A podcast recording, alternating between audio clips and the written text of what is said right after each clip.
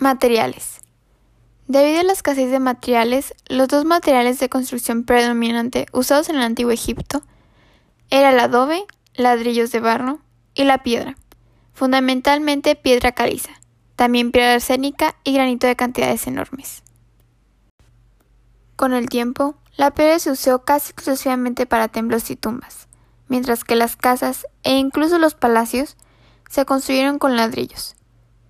Una de las características más importantes de la arquitectura egipcia antigua es que no se utilizó madera en las construcciones.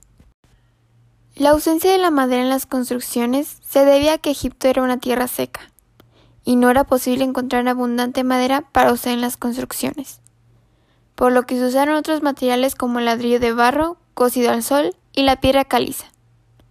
Se construyeron casas comunes a partir del lodo extraído del río Nilo.